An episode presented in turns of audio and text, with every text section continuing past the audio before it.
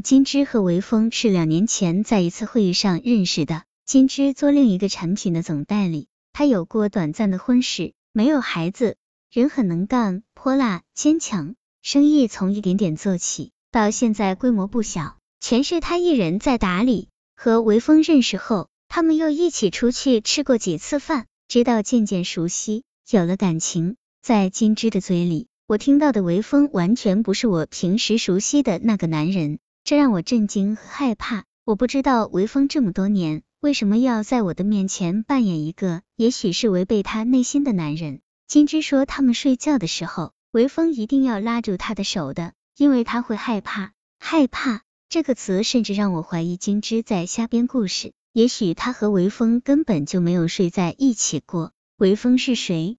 他为何会害怕？他是我的丈夫，孩子的父亲，他是我们的顶梁柱，全家的支撑。只要他在。他总是将我搂在他的怀里，他是给我们母女安全的那个男人，怎么会去抓住金枝的手？而且仅仅是因为害怕，他怕什么？听到丈夫和另一个女人睡觉的情况，我心中的伤痛可想而知。但我不能生气，我一定要了解到底是怎么回事。他怕黑夜，金枝说，天一黑他就害怕。他的父亲去世的时候，他才八岁，母亲去处理丧事的那些日子里。他一直单独带着两个弟弟在家，灯开着，弟弟睡不着，可是关了灯，他就好害怕。他的心病就是那个时候落下的，可这个毛病，他甚至连他的母亲都没有敢告诉过。一直到遇见我，躺在我的身边，他才感到自己脆弱的心找到了安放的位置。这些事情，韦峰从没有告诉过我，我只知道他的父亲去世很早，那是锻炼出他坚强性格的源泉。但我从没有想过，那也是他长久伤痛的疤痕。我没有问过他，他也没有主动告诉过我。我尽量冷静的说：“那么你能告诉我，你们到了什么程度？我们的底线是不伤害他的家庭，不伤害你们母女。”金枝脸上依然冷静。他说过：“如果你知道了此事，那他和我会立刻分手。”我看不出他的痛苦。这个女人的确是够坚强。很多的情况下，我只是他的朋友。一个能帮他分忧解难的好朋友，我们的工作压力都很大，而他在家里你无法替他分担。他甚至说他有时候看看文学作品想放松一下，都找不到一个可以交流的人。我不知道你是不看那些书，还是真的看不懂那些书。其实只要稍微花点时间，故事情节总能看得懂吧？我不得不承认，金枝说的是对的。我说我看不懂。很大的原因是因为不想花那个时间和鸟子。金枝见我不语，换了腔调，拿出谈心的语气说：“我有过一次婚姻，就是因为当时我太忙，和他交流太少而分手的。过后想想，很是后悔。那个时候一直以为是夫妻了，只要日子过太平，就不会出问题。但最后证明我错了。其实人都需要交流，尤其随着岁数变大，渴望说话的心情会更迫切。”韦峰告诉我，你们除了家务和孩子，一般很少说别的，是吗？我说，是的，我一直不是个话多的人，他知道的。可是他的话很多啊，这又是让我吃惊的信息。在我的感觉里，我们从一开始认识韦峰的话就不是很多。尽管我知道他和朋友们在一起还是个开朗的人，但他也说过，那样的应酬他总是很累。我们俩在一起总是抢着说，金直说。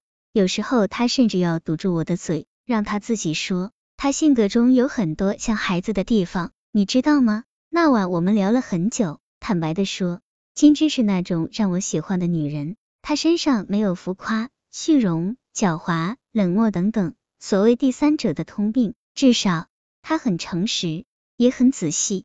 说话的过程中会很小心地注意到不要伤我太深。他说微风犯病的那晚。他正好有应酬回来迟了，韦峰自己出了问题，赶紧叫司机送去医院。他回到家，不知道他去了哪里，才一口气打了那么多的电话。对不起，他说，等韦峰出院后，我是肯定会离开他的，这点请你放心。我讲给你这些，也是希望你们以后能有更好的交流，否则他还是会出问题。灯光下，金枝的脸色苍白。但表情是从容而淡定的。他给我重新斟上一杯水后，好像对我发誓一般凝重的说：“我不会再见微风了，请你喝完这杯水离开吧，他还需要你的照顾。林楠不知道自己是怎么离开金枝的住所的，一直走了很久，他才发现自己已是满脸的泪水。微风是一个星期后出院的，我和金枝的这次会面，我没有告诉他，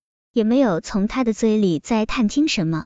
只是当他躺在床上，虚弱的望着窗外的风景时，我会悄悄的走过去，将他的头搂在胸前，仿佛抱着一个幼小的孩子，轻轻的掠掠他的头发。他不习惯这样的爱抚，但挣扎几下后，也终于温顺了下来。我甚至要感谢金枝，他的一番话让我不仅看到了微风的另一面，也使我对人性的多样有了更多的思考。恰如爱渐渐失去的语言纵有回来。恰如生活所趋向的某种平庸猛被喝醒，和微风那么多年的岁月，我们早已经熟悉的要忘记彼此，正如忘记自己的呼吸一般。我甚至坚信，爱总是知道的越多，诉说的越少，却没有想到，沉默的爱情将会怎样越行越远。林楠的话，快四十岁的时候，我才知道了一个简单的道理：男人和女人一样。其实都是脆弱和需要保护的动物，在他们的心底，